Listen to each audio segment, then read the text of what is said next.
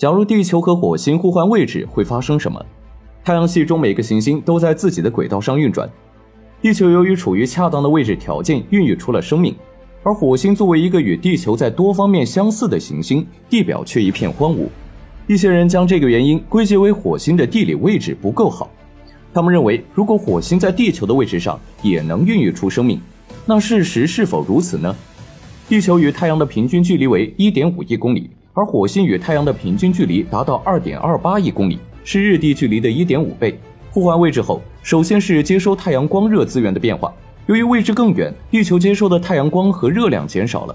前一秒的人类可能还在为全球气候变暖焦虑，后一秒人类就得担心低温条件如何改善。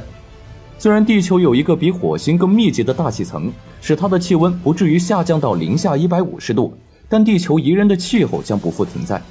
更严峻的是，地球上百分之七十一的面积都是海洋。随着地球的气温骤降，两极和赤道都将发生大幅度降温。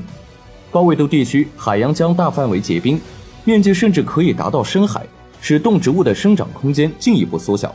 极冷的天气还会使地球上的大部分地区变得不适宜居住，人类逐渐集中在更温暖的地方。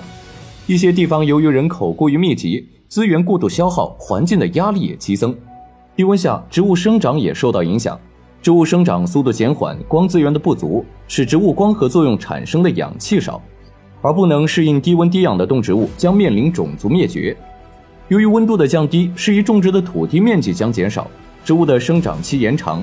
因此，为了预防饥荒问题，人类只能尽可能开垦土地，种植粮食。